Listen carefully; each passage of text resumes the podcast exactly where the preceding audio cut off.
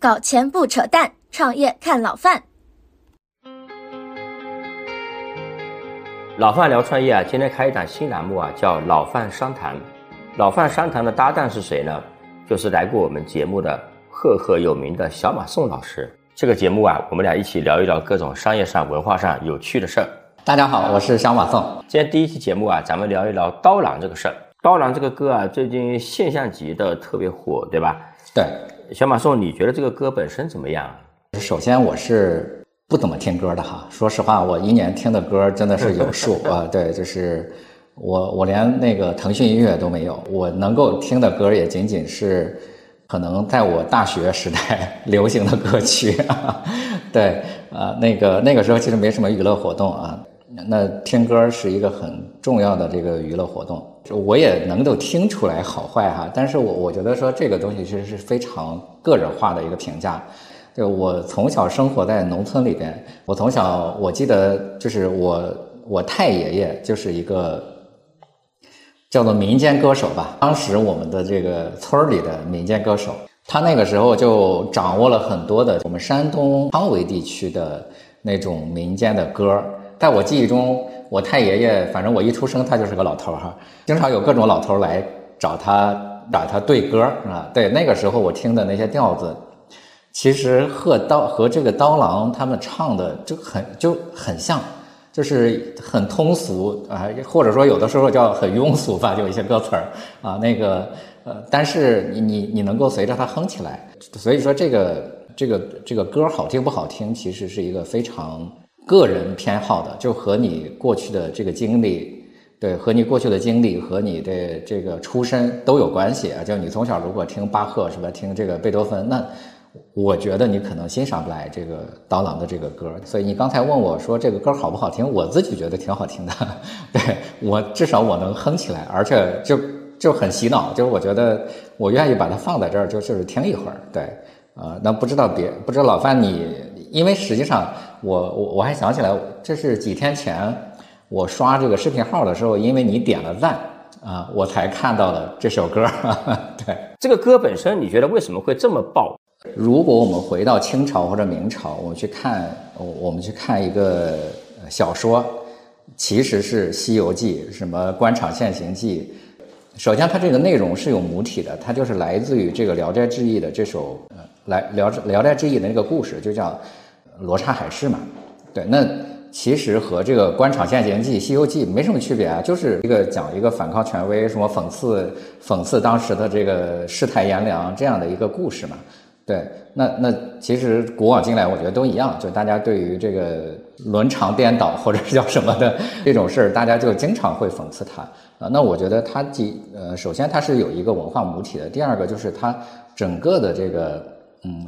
社会的这个集体的这个思想的倾向就是对权威藐视嘛？对，虽然这个我们还是不断的这个效仿权威，在生活上，在这个穿衣打扮上，其实我们更多的是要效仿权威，然后学习权威。我们骨子里其实是有这个叫仇富，有这个这个对权威的幸灾乐祸什么这样的一种思维习惯吧。大家是愿意看到这些事儿的，所以我觉得其实第一个确实是他。它这个题材就会有这个天然的这个传播性，它具备了这个格拉戴维尔讲的那个引爆点里边的这几个法则嘛？对，它第一个叫做个别人物法则。那个别人物法则就是说，它是需要有一个少数具有权威的人发起了，那这样的话才会容容易引爆。刀郎本身就。其实，在这个七零后、八零后里边是有非常大的影响力的。然后呢，加上有大量的这个 KOL 的解读，KOL 其实本身也叫少数人法则里边的那个少数人嘛。里边的少数人叫三种人，就一种呢叫内行啊，一种叫联络员，一种叫推销员。内行，比如说你看刀郎本身就是内行嘛，对吧？然后就各个随着起哄的这个自媒体啊，它叫做联络员。这个联络员它能够联络更多的，就它形成一个节点，放大的节点，就是它。他能够把这些这个内容再向他周围的人扩散啊，他其实是相当于一个高音喇叭。最后呢，叫做推销员。推销员是什么？推销员指的是这个普通大众。为什么现在推销员可以这么多？是因为你就可以点赞嘛？你视频号里一点赞，你别人就能看到，是吧？就是你也可以这个转发朋友圈儿，那他向别人再进一步推荐。第二个叫做附着力法则。附着力法则。指的是什么？你这个东西必须有附着力，这个附着力指的是大众关心的，或者说他愿意转发的这种内容。在这个这个附着力法则里面，它符合罗刹海市的有几个点，就第一个就是它叫做文化原力，因为它利用了《聊斋志异》这样的一个群体的记忆啊，那个还有七零后、八零后对刀郎是有记忆的，他熟悉他的歌，熟悉他的故事。那还有就是牵涉的人物其实都是名人啊，这个这个那英啊、杨坤啊、姚晓高晓松啊、王峰啊，这四个人影响力至少得有几亿人吧，对吧？啊，对啊，那如果牵涉的都是小人物，他其实就。肯定就这个效果会差很多。比如说，这个原来小马宋骂过刀郎，那他他这个去反击小马宋没有用，对吧？没有人认识我，没戏啊。然后这个复仇逆袭的这个戏剧成分，那么还有一个呢，叫做环境法则。环境法则指的是说，你的客观条件和文化环境提供了一些便利啊。那在这个环境法则里面，他说了两个观点啊，就第一个叫做破窗理论。因为环境会影响我们的行为，比如说你到了上海，你自己就会你觉得你文明了很多，也不乱扔纸了，是不是也不乱吐痰了？第二个叫做邓巴数字，他说是一个最佳的传播群体的大小是一百五十个人啊，但是呢，因为这个，我觉得这个理论可能会因为社交软件的这个它这个技术带来了一些突破啊。总体来说，就是说大流行首先是在这个小群体里面先火起来的，那我们会受到我们环境的影响。但是呢，今天的这个传播环境和群体传播行为太快了，它有时候这个舆论的这个快速发酵，它本身就又塑造了我们所处的一些舆论环境。所以，就当所有人都在骂那几个人是什么捧刀郎的时候，你就很想去骂几句。其实我估计很多人也不知道他们之间的恩怨。也不知道这个事儿究竟谁对谁错，他有的事儿就是起起哄。比如说，就在大家一个都吐痰的一个环境里边，你你随地吐痰，你没什么压力。对，媒体的这个规环境和规则，它是起到了一个放大作用的。然后还有就是这个平台，抖音和这个视频号平台的这种规则，其实也起到了放大器作用。因为这个观众关心的话题，平台就会集中把这些内容推送到这个观众面前，所以它才会在这个时间段集中的去推送相关的内容。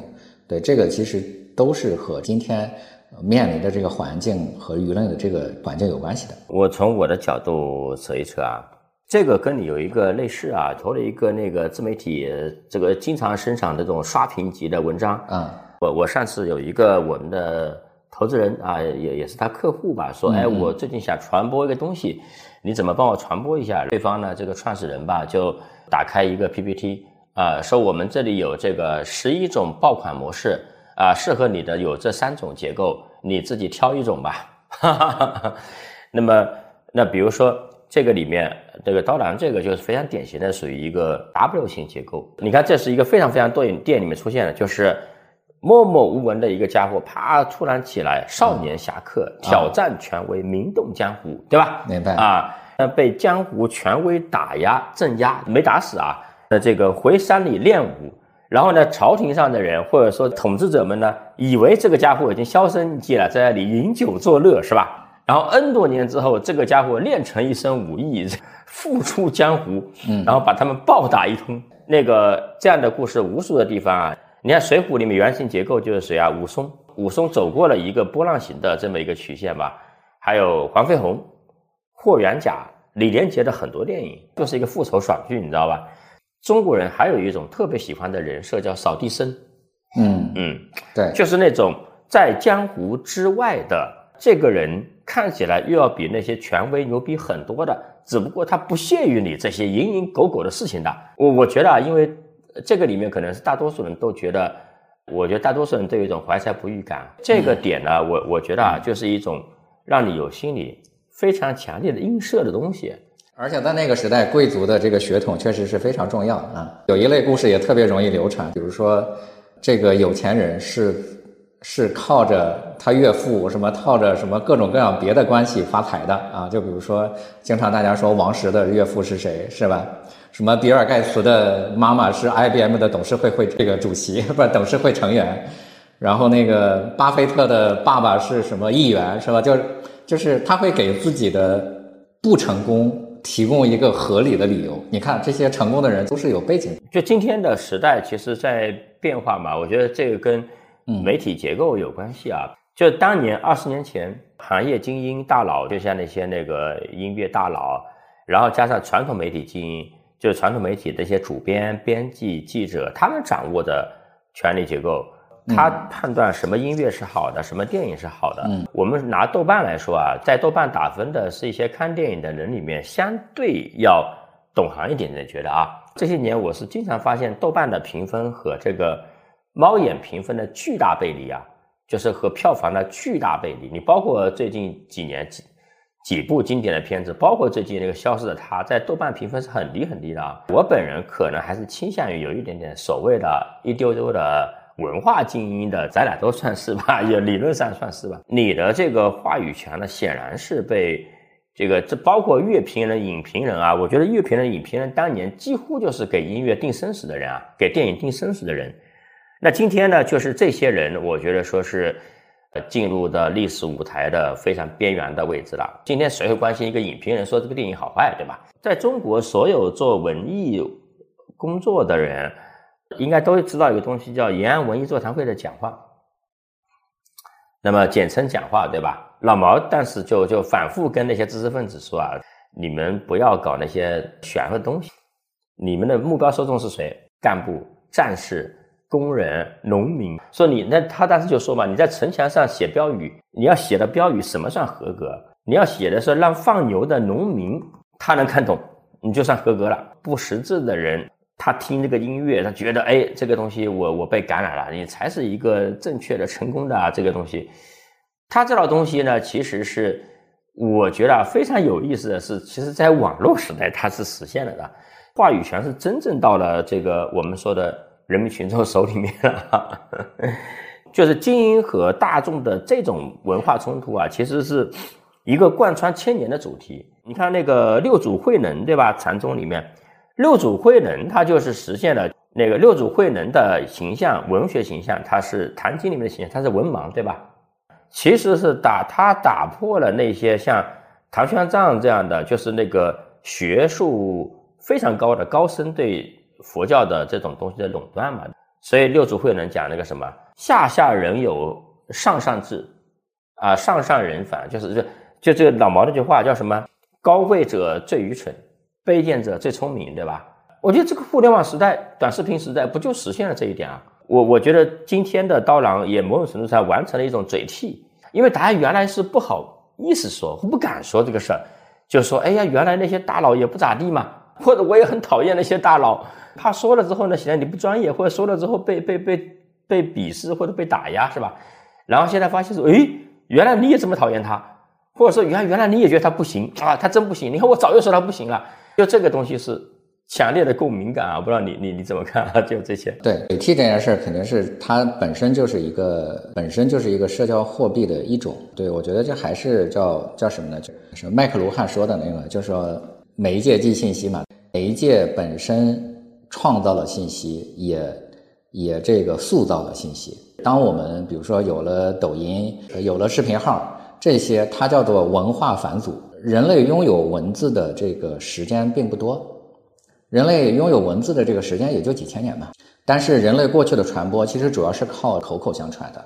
对，所以它是回到了这个部落时代，通过声音和这个图像来传播。但是因为过去互联网这个技术还没有达到，但是当媒介的这个方式达到了这样的一个地步之后，你就会发现就变成了大众的狂欢。即使是今天，我们已经可能很快我们就要百分之八十的人都能够读大学的时候，其实愿意阅读文字和使用文字的人也不够多。那个，那就别说过去了，这一千年前可能只有百分之一的人认字儿，是吧？甚至不到百分之一，大部分人其实都是文盲的，对，所以其实是文化的这个权利是掌握在这个精英手中的，就是印刷术的这个产生，就是导致。文字的大量传播嘛，但是它依然文字是一个就少数社会精英的一个特权。到了这个就是声音和这个视觉的时代，而且是每个人都可以生成视频的时代，和每个人都能够看到和欣赏这个视频的时代，你的这个整体的这个文化取向或者说这个风格的取向都就慢慢的偏向了大众化。因为过去文字创作什么确实是还是很大的门槛的。其实掌握这个口媒啊，我们说口媒嘛。就是那个口头传播力量的人，其实早就已经在营销中获得了很多很多红利了。有一些的人，他一直是没有去充分的理解这一点啊。到今天，依然会有很多人经常犯一个错误，喜欢在一些广告语里面用谐音。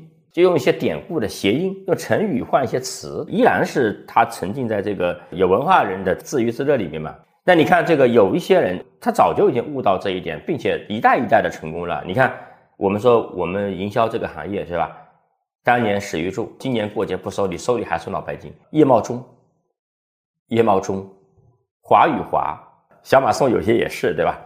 啊。我我要求我们的这个小编是把我们这个节目的标题一定要口语化，口语媒体嘛，这个是我觉得是，你看那个老外谁掌握了这个点啊？那特朗普也掌握了这个点啊，是吧？但是你看这个这个这个蛮有意思的，因为咱们这个节目要在小宇宙上播出嘛，其实本质上小宇宙和极客是一个经营化的媒体。对，就你有没有发现小宇宙的这个标题都非常的不直白？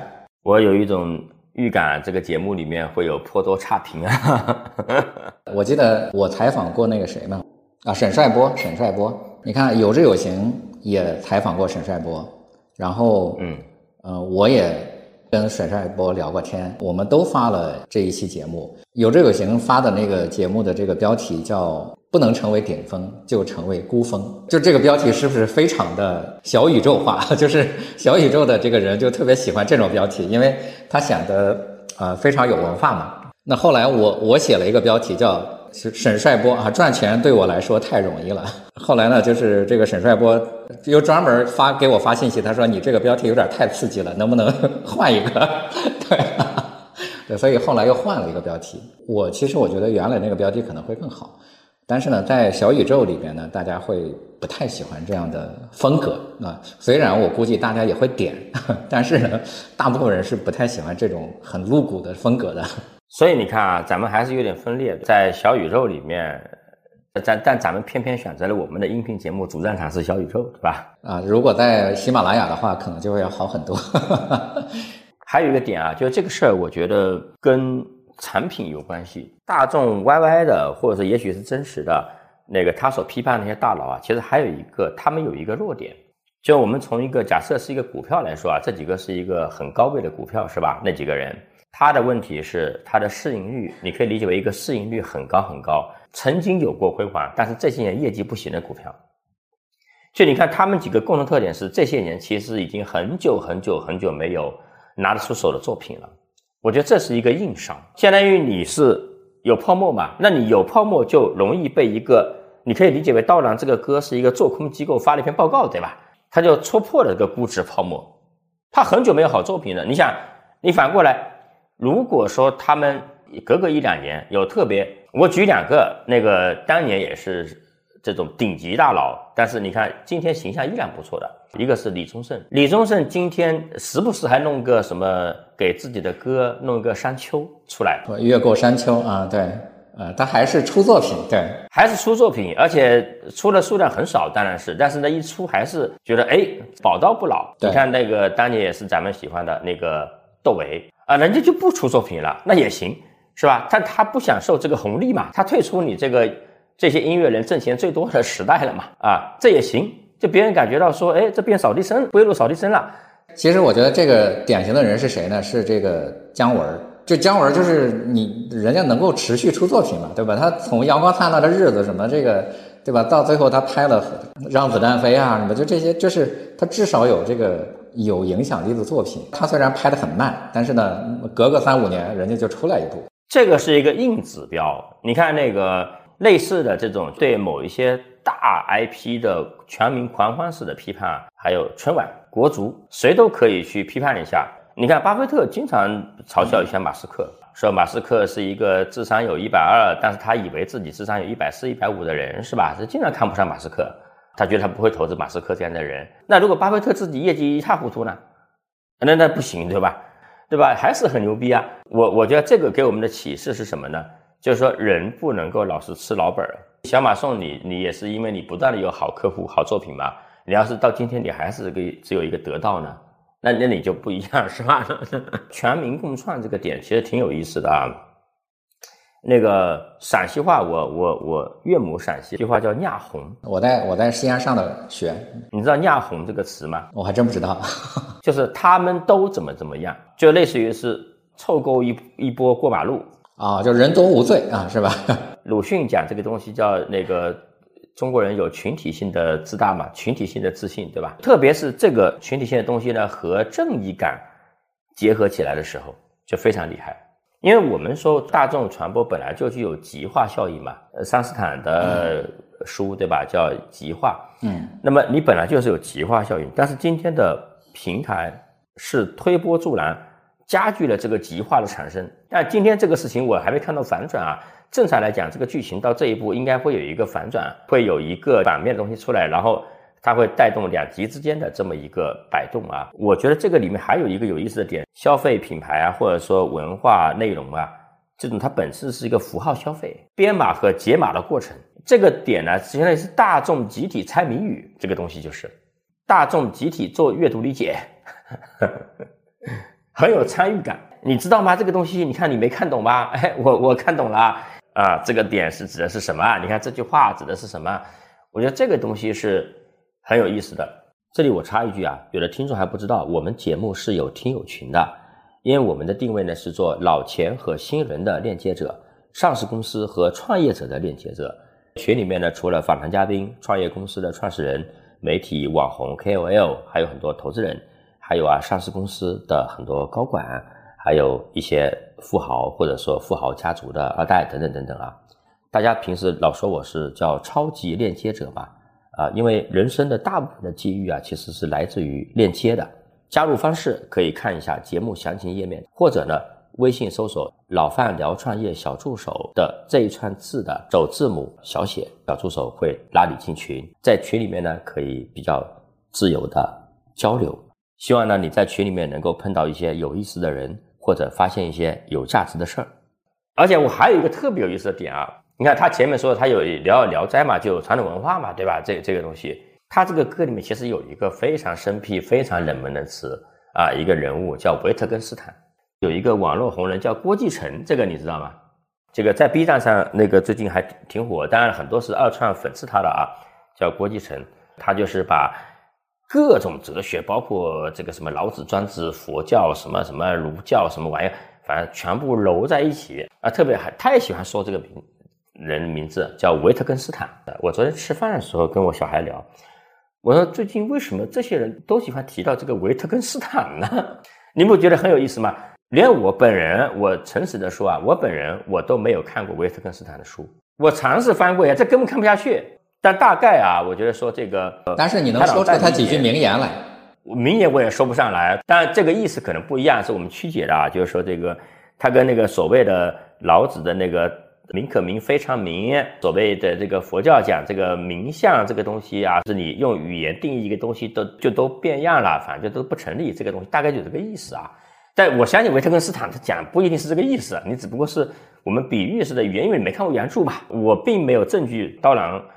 和那个那个刚才我讲的那个那个老师没有看过维特根斯坦的书啊，虽然我内心我是打一点问号，讲老实话，就是说那个书的可能难度是很高很高的啊。那为什么大家喜欢提这个人的名字？我觉得他他肯定有文化上的道理，心理上的道理，你怎么看啊？这个就像类似于有一些年代，好像大家很喜欢提尼采，后来好像又喜欢提萨特。嗯啊，就是都会有一个这种大家也没怎么看过，但是好像很牛逼的这么一个人哈。这个最典型的是许知远，许知远因为原来是我的同事啊，我我是二零零二年的时候呃进入经济观察报，但是说实话我这个我和他这个交流非常少啊。许知远那个时候写作的文风就非常非常的，他的文章里边至少能够能够拿出什么十几本书，什么二十几个名人，就是这个这个这个说的话。但是呢，我一个都不认识。对，就但是呢，你会觉得这个人很厉害。从这个整体的感受上来说，你觉得他知道的很多，懂得很多。他把这个整整体的文章的感觉上的一个风格，这个往上拉高了。即使是我们喜欢俗的东西，我们也不愿意，我们也不愿意承认我们啊，我们还是希望让别人觉得我们有点品位，什么比较高雅，什么就这样的。那我觉得他把这里边。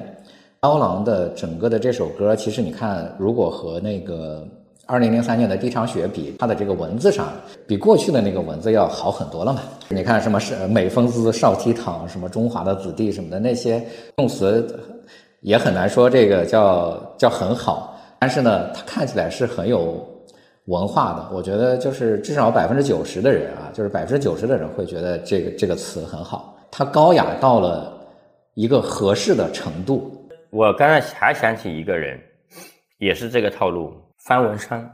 然后在方文山之后，有一系列的这个无数的这个古风作者，有的我还挺喜欢。那个《道将行》这个歌，我不我这个歌我也我也挺喜欢。我我没我没有批判的意思啊。后来还有无数的古风的歌曲，虽然你不太觉得这个词有写的有这么的怎么，但是你一看那一串词，哎，就感觉到好像挺有文化，也是一些文化符号啊。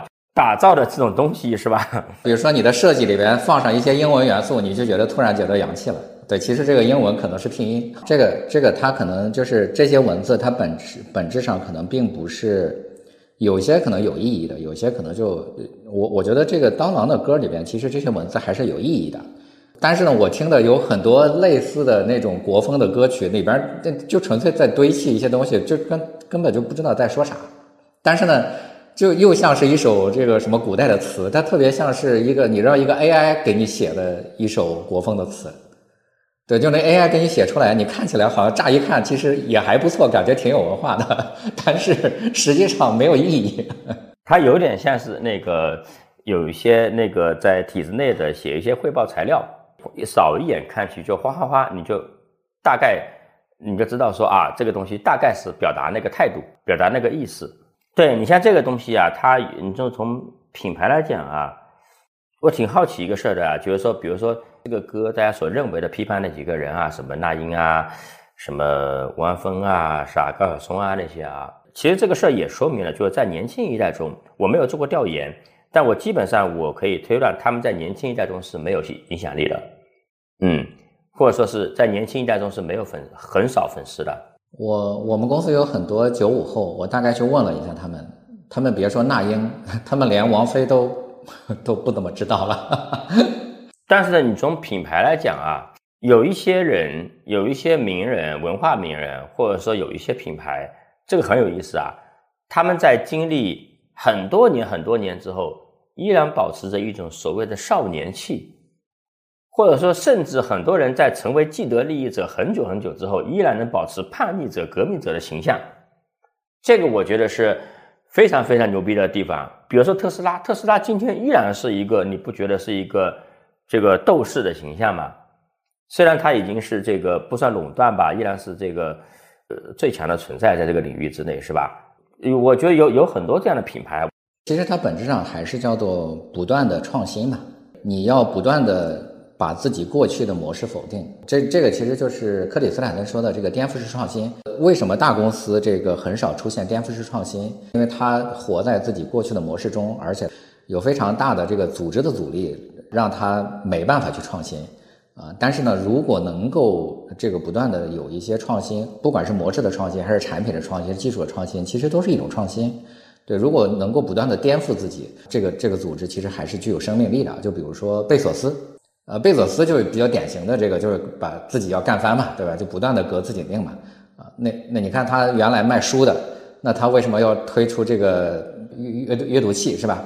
那个 Kindle，呃，那 Kindle 其实是本质上是在是在抢纸质图书的生意嘛，砸自己的锅。他就是干了这样一件事儿。那包括你看，这个亚马逊实际上在这个历史上出现了很好几次大的这种产品创新。这个第一个是它的这个电商啊，那再后来就是 Kindle，再后来是它的那个亚马逊云，对，那这也很牛逼的这个这个业务啊，就是它不断的有这个新业务来支撑，让它才能够不断的前进，对。但是其实我们看一看这些能够活下来的这个互联网大厂，其实本质上它还是有一些不断的创新的。你看这个腾讯从这个 QQ 什么通讯软件啊，那再后来到它的这个游戏。啊，它有音乐是吧？它的这个视频，它最大的是微信是吧？就是不断的这个产品迭代的。这个阿里其实也是一样的，阿里从这个最早是这个做 to B 的这个批发业务，是这个阿里的这个淘宝，淘宝之后天猫，然后还有这个支付宝，然后就蚂蚁金服是吧？还有那个现在的这这个分成几大业务块嘛，就包括它的那盒马鲜生、阿里云。然后这个钉钉，那字节其实也是一个很典型的，就是它不断的在创新自己嘛。对，它从这个今日头条走到了抖音，是吧？就是那那你看过去的那些产品，就比如说我原来在暴风影音嘛，暴风影音其实当年也是个很牛逼的产品啊，在 PC 时代，那装机量过亿的这个装机量过亿的这个产品是没有几个，就 QQ，然后暴风三六零，就那几个。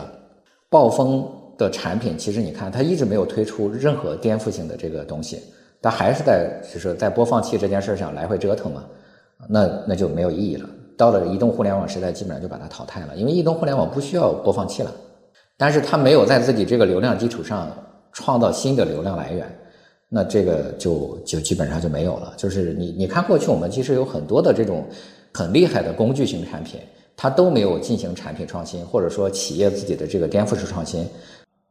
聊下来感觉还是一个回到了一个挺政治正确的结论啊。最终你的品牌，其实我们说中间。你经历什么这些塑造也好啊，什么传播也好，扯半天传播学啊，最终你笑到最后的就是创新。对，这个本质上是这样的。就比如说他的这个什么静听啊、画壁啊，包括画皮啊什么这些，当然这些歌其实都没有没有传唱起来，我觉得。其实就一首专辑能够传唱出一首歌来已经不错了啊！罗刹海市首先是形式上确实有创新，它这个这个风格上呢，大家觉得比较有意思，然后整个词曲写的也都还不错。我们说创新是什么？创新本质上叫做我们创意上把它叫做旧元素新组合啊。那在这个熊彼特的这个创新里边呢，他是说用新的生产要素重新组合啊，那个那就是变成了一种创新。最近有一个产品叫。塔斯汀中国汉堡，它就是一个生产要素的重新组合嘛。它原来这个塔斯汀的这个老板原来是做披萨的，但是披萨没做好，然后开始做汉堡。那但是汉堡有什么能能有什么创新呢？他就把这个汉堡的这个皮儿啊，这个改了。把做披萨的那个工艺，然后引入到这个汉堡的这个这个面包的这个这里边来，那它就变成了叫所谓的中式汉堡嘛。对，它其实就是一个叫做旧元素新组合。我们把这些锅原有的生产要素来进行一种组合。我今天还发了一个短视频，餐饮行业的创新嘛。这个冷面啊，冷面这个东西它能有什么创新呢？那我我那天就去看到说，呃，那个冷面对我的印象就非常深刻，因为冷面它本身就特别凉嘛。就过去有人就把里边直接放了冰碴，放了这个冰块，那它就更凉了。对，那后来我见过一个做到了极致，就是它那个碗冰块里边盛着这个冷面，没有创造出任何新的这个发明啊，就是但是它是一种技术的应用啊，在这个歌曲创作什么里面，其实都是一样的。其实你你说这个，咱们以前都是干传统媒体的嘛，应该说咱们现在干的事情都是以前的我们。淘汰以前我们干的事情的东西，对吧？你在面临这个事情的时候，你有两种选择，一种是这个愤世嫉俗于现在的东西越来越 low，是吧？我们孩子有一个艺术辅导老师，他蛮有意思的。首先，这个老师自己不会画画，他在指导孩子画画。他其实就首先给大家讲这个哲学，呃，讲宗教，讲艺术，呃，对，就是讲底层逻辑，一点都不反对大家用。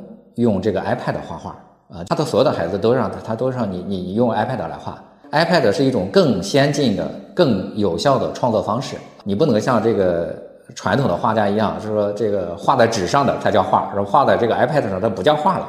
对，那画在 iPad 上就是叫画。他说就很简单，因为画的这个材质也本身就是不断的在进步的。那过去大家是画在这个墙上的。那再后来才画在纸上的。那如果说你说这个 iPad 不是一种画的话，那那你你的那个画和原画比，那你也不是画呀，对吧？对，所以他其实很愿意接受这种新的技术，这个和表现形式。而且他最近他指导的一个孩子在画这种叫科呃科幻小说的插画。他已经让他们他们手下的这些小孩儿都已经开始用这个 AI 作画了，然后他百分之七十八十的这个工作都可以用 AI 直接生成，这些小孩儿就在负责就最后的这个整理和这个修改，他只用百分之二十的时间来这个精力来修改这幅画，三天就可以画一幅科科幻漫画，不是一幅啊，是一本啊，就是一个科幻漫画的故事啊。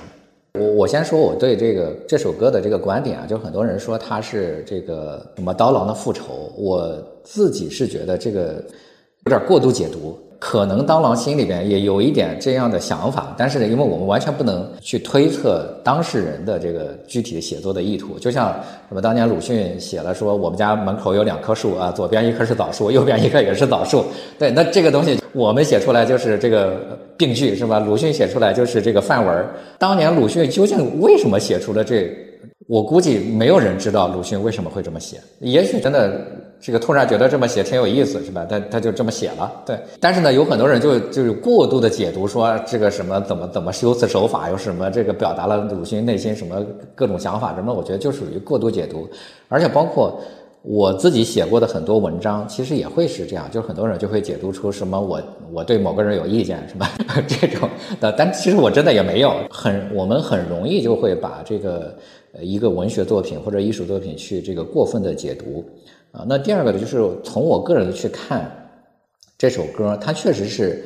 几乎全部的内容真的是来自于《聊斋志异》里面的罗刹海市的这个原来的故事。呃，这个罗刹海市的这个故事，它本身就是讲一个叫马季的少年，他是一个商人的儿子，他老爹觉得这个这个你你学文化没啥用啊，是吧？你应该去做生意，对，所以他就后来去这个做生意，然后就流落到了这个罗刹国。罗刹国里边有很多的这个语言都是重复，就比如说美风姿少倜傥，喜歌舞。折从梨园子弟，呃，那你要说他真的是什么这个呃，就是讽刺今天的某一个台或者说某一个节目或某个人，我觉得你很难找到这个具体的这个这个形象。对，就是我看到的就只有一个，就是说就是未曾说话先转定啊，就是好像是跟那个什么就是那个导师这个坐着椅子转过来的那个那个形象有关系。就这个有可能是吧？是新生了一点点的这样的一个意思，但是我觉得大部分其实，那你说这个颠颠倒歌，他的这个同样专辑里面的另外一首颠倒歌，其实也是一样的，只不过说他们写的没有那么怎么说呢？就和歌坛里边的这些情况那么相似，所以大家就没有对它进行传播。就我给你念的那个几首歌词啊，这是颠倒歌，在同样一首专辑的另一首歌。把一只鳖扔进黄色的便盆，他会自觉高贵；骑一头驴参加宫廷的舞会，他能自比王妃。阳光照不亮夜里的鬼，六畜难懂人间味。他以为总是他以为，扁桃肿得比脑肥。当一条狗叼着骨头趴下，会看见它的尾巴；当踩扁一只螃蟹，再看它，发现是一只王八。就是你要把它拿出来聊，其实也挺有意思的。但是他就没有啊，把那个什么什么什么驴啊、鸡啊什么的那个，就是有那么的具体。你真的说他要是讽刺别人呢，我我自己是觉得就有点特别的牵强哈。对，如果说有，他可能也是仅仅真的是很少量的这个文字会讲到这个。第二个呢，就是说它叫俗的。没那么俗啊，这个雅的也没那么雅，它正好适合了这个大多数人叫最大公约数的这个观众的这个审美取审美偏好。你雅到了一定程度，其实很多人就无法解读了。对我记得当年那个李笑来其实曾说过一个故事，就是他说他当年为什么他就号称这个比特币首富嘛？他说当年为什么是他啊？对，而不是别人？说首先我没有那么富，我没有足够有钱。如果我足够有钱的话，我对这件事儿完全不理，因为我可有更多的可以马上挣钱的这个项目。那如果说，而且呢，我又我又没有足够的没钱，他正好有一笔稿费，大概拿了一百拿了一百万，对，那这笔稿费呢，对他来说可有可无，那他就把这一百万直接都买了比特币了，对，所以这个这个就和这个是一样的。刀郎这首歌里面大家最喜欢的那个词儿，其实就是对于文字的一些游戏。那个幼鸡不知道它是鸟，什么那个 马户不知道它是头驴，其实就是一个简单的拆字游戏嘛。但是这种拆字游戏呢，是所有人都能看得懂的，至少识字的人吧。他不像是有一些文学作品里边，他的这个所谓的拆字游戏也好，他的文字游戏也好，他玩的太高级了，那就很多人就不懂了。就我我举几个例子，就首先我比我很喜欢的金庸是吧？金庸的《天龙八部》里边，它的每一卷的每一章。的那个标题，它连起来都是一首词牌，《天龙八部》第一卷叫《少年游》啊，这个词牌名就是《少年游》，它的这个每一章的这个标题连起来，《少年游》的词牌呃，这个我给大家念一下啊，叫“青山磊落险峰行，玉壁月华明，马疾相悠崖高人远，微步胡闻声，谁家子弟谁家院，无忌悔多情，虎啸龙吟，换巢鸾凤。”剑气碧烟横。对，这个就是每一句都是他的一个标题，它藏在了这个金庸的小说里边，但那你你就很难去解读嘛。但是后来可能。呃，有些什么研究金庸的人就把它拿出来当成了一个这个当成了一个文化谈资去聊这件事儿。它里边很多名字其实都是有很多的这个文化出处的。就比如说《天龙八部》里面阿朱和阿紫的这个名字，这个其实是来自于《论语·阳货》那一篇里边的。孔子说的叫“恶子之夺朱也”，就是在古代大家觉得朱是一个正色，紫是一个不好的颜色。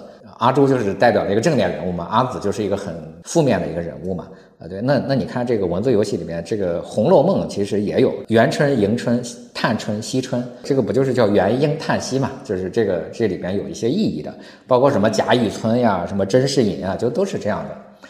而且我给大家讲一个这个《西游记》里边的典故哈，这个《西游记》里面其实很多人可能会觉得《西游记》就是一个神话故事，然后就是很通俗，这样很。其实它这里边也有非常多的这个典故和这个来历。孙悟空为什么叫孙悟空？跟他师傅有关系，因为孙悟空的师傅叫菩提祖师，其实他的全名叫须菩提祖师。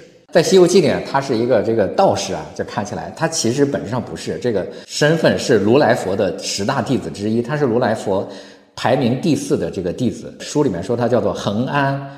就是恒乐安定、善解空意、志在空寂。他呃，这个须菩提被称为叫谈空第一。大家看一下那个《金刚经》啊，《金刚经》算是脍炙人口，对吧？《金刚经》就是须菩提和如来的对话录啊，聊的就是空。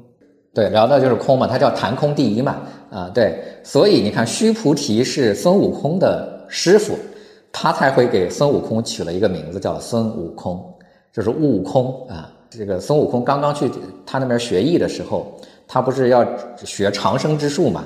啊，他遇到了一个樵夫，然后这个樵夫说他有一个老神仙住在灵台方寸山斜月三星洞，啊，那这个其实也有很深的寓意。但是如果我们放去我们没有这个文化背景的时候，我们就不理解。现代人看《西游记》就看个热闹的，对吧？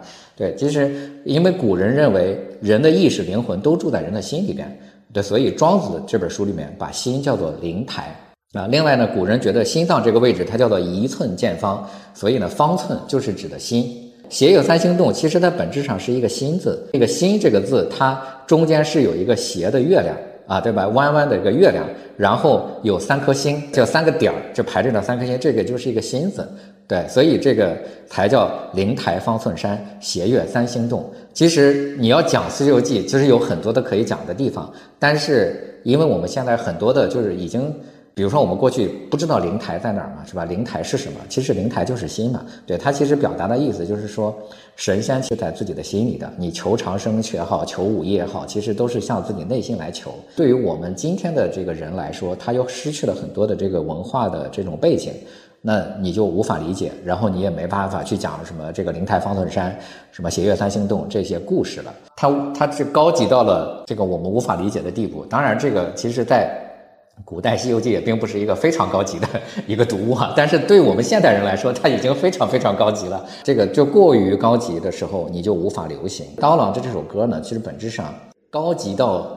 某种程度啊，但就风俗的风雅到某种程度，它并不是那么风雅，也并不是那么的这个这个俗气。稍微没那么高雅的人，他稍微够垫垫脚就能够得着。然后这个，所以百分之九十的人可能都觉得他写的很好，然后都能够理解。所以他这才是他的这个整个的。传播的一个理由，我的这个观点，虽然大家都觉得什么那英啊，这个陈杨坤啊，或者这个这个呃高晓松啊，什么当时的话确实是很伤人啊。对我从另外一个角度去讲啊，至少那个时候我们还是有批评的这个意愿的，或者说有批评的这个批评的精神的。其实每一个行业里边，它都有一个鄙视链，呃，只不过是今天我们觉得刀郎比较这个歌很很通俗，对其实。在那个时代，大家就是崇尚歌的这个风格。对，那你你作为一个评委，难道你觉得不好，你不说出来吗？那我觉得这也有点违心呀，对吧？呃，假设我今天还在奥美，或者说我啊，我今天还在这个丰威公司，我觉得我当时在丰威公司的时候，我们就认为很多，比比如说这个中呃中国本土的广告公司做的东西就很土呀。如果我作为评委的话，我可能。就真的会把它 pass 掉呀。我们喜欢的就还是那种什么戛纳广告节什么那种风格，是吧？我我本人曾经也在戛纳广告节获过奖。我后来我其实是悟了一个道理，就是我把当年的戛纳广告节获奖的作品给我媳妇儿看的时候，每一个作品她都没看懂。她已经是这个北航的研究生啊，也还算是理解能力比较强的一个人了，她都看不懂。觉得说这个做广告确实应该更通俗一些啊，但是如果我们站在今天 4A 公司或者这个我们鄙视链的顶端的话，我们就认为就是这个本土公司做的太土了。如果你作为一个评委，你不说说出自己内心的选择，那你评选的这个叫什么标准是啥呢？唱片卖的最多就是最好的，那那那你不用评委选，你按照这个唱唱片的销量来选不就得了吗？按照播放量来选不就得了吗？那你还需要什么评委啊？我个人的角度看，那英他们也没有什么错。对我作为评委，我就应该按照我个人的这个这个评选的这个规则来评选呀，对吧？否则的话，那就大家那就选选这个播放量最高的就得了嘛，对吧？那你还要选啥呢，对吧？我这个确实是会替别人会说一句话，虽然当然也不错，是吧？但是我觉得叫做各有所好，你不能认为说你喜欢的就是别人喜欢的，你认为的就是别人认为的，我觉得也不能这么去说。这个观点其实是没有什么对错的，你只能说刀郎的歌很流行。刀郎的歌卖了很多啊，刀郎的歌是最赚，是这个卖的销量最高的这个专辑，对，这是一个事实。观点是什么呢？是我觉得刀郎的歌很俗，这个叫做观点。我觉得歌郎的刀郎的歌很好听，这是观点。观点是没有对错的。我觉得如果说从长期来看啊，就假设我们说他们之间存在一种 PK 或者竞争啊。那最终谁是赢家呢？我觉得任何东西啊有两个标准，第一套就是当下的。以前我们说流量，当年说唱片销量，现在说流量。那我们说哦，不看这些，看长期的，看谁跑在了历史审美潮流的前面。你任何艺术作品，我们今天来看，当年那些南北朝那些非常非常华丽的很多很多那些，包括汉朝司马相如那些杨雄那些那些东西，其实今天我们一篇都不会去读它了。啊，那可是代表了当时艺术的很高分、很高分的东西啊！我们今天把它放到很高的艺术位置的东西，那个人在写作的时候，他当时就说，当时是一个落魄文人。所以这个东西你要拉长来看，就是什么呢？就跟那个巴菲特说嘛，股票这个东西，短期内是一个投票机，长时间看是一个称重机。我还有两个人生方面的小感悟啊，第一个是什么呢？富贵确实使人堕落。或者说，富贵确实使人创造力下降。很多时候，我们这里面有一个人啊，汪峰啊，我上大学的时候挺喜欢汪峰的，差不多是九五年前后。汪峰那个时候已经是一个出道有点影响力的歌手了，很多人不知道啊，因为他后来一直刻意去维持一个比较年轻的形象。我当时我特别喜欢他的一张专辑啊，其实这个乐队叫包家街四十三号，非常的具有反叛意识。哎，我真不知道，我因为我我上学的时候也是我九四年读书，我都不记得王峰，我当时就只知道什么崔健呀，什么这些人。那一派摇滚的里面，基本上那些人都边缘化了，只有他算是非常成功的商业化转型，成为主流，甚至一度叫做弯半壁，对吧？华语所谓男歌手半壁江山。但你看后面他创作的歌曲啊，就是这个越来越接近于商业化，越来越商业化。所以呢，那人家追求的东西可能就是商业化，对吧？这个也没啥。所以看一个长期的竞争是特别有意思的事情。呃，还有一个点是什么呢？我我还是有一点佩服刀郎的。刀郎今年应该是多少岁啊？刀郎应该是五十出头，五十一岁。那么在他非常巅峰的时候起来，一度到了就属于是国民歌手啊。后来呢，又沉寂了很多年。我不知道经济状况怎么样，但肯定不会太好。我观察没有成为一个非常愤世嫉俗的人，还能出作品。因为我我们的这个很多听友啊，或者我们很多朋友都在处于这个四十几岁的年龄段吧，就是还在坚持着创作呢。你是不是还在坚持着创新呢？还在坚持着你的奋斗呢？因为你说他写这个歌的时候，就想到说，我靠，我这个歌写了之后，我就能够因为这些因素啊一夜爆红。这我觉得绝不可能能想到这一点。我们扪心自问说，他干的这件事情是非常不确定会有。这种成功的，我能看得出来，他创作的时候是很认真的。我觉得啊，我自己作为一个也算是一个中年人吧，我还是很佩服他这一点的。这么漫长的低谷期，还在坚持创作，且他的创作，你看我加分的，他的今天这个创作和他当年比，确实是有进步的，不太容易做到。我觉得共勉啊，可以。最快的速度就是不退步。你能够持续的进步，你哪怕进步的这个慢一点。因为你刚才说到史玉柱，就当年我我也认识这个史玉柱当年的一些手下，其实都是和史玉柱类似的这种人啊。那后来也自己都是在这个电视广告什么就做这些，但是就百分之九十的呃当年的这一波人都已经不行了，就是他已经不适应新时代的这个。但是我认识一个人，他后来就搞这个社群营销。就搞得风生水起，那一年也做个几十亿，那人家就从电视时代能够进化到了这个短视频什么这样的一个时代，那他能够依然能够玩得开，我觉得这是还是要不断的这个适应环境，是去创新。那包括说，你看咱俩这个也快五十了，是吧？对，都还开始在做播客。古话叫年近半百。先不管说咱们做的好不好吧，我觉得至少还是有尝试的这个心态。其实我觉得很佩服，就比如说恰恰的董事长，恰恰董事长其实年龄很大了，那又下手开始来重新掌管公司，来干这件事儿。那包括说他的这个他下手下的干部基本上都是九零后了，创始人能够还不歇着，然后这个不去躺平，然后又重新去奋斗。包括你看俞敏洪是吧？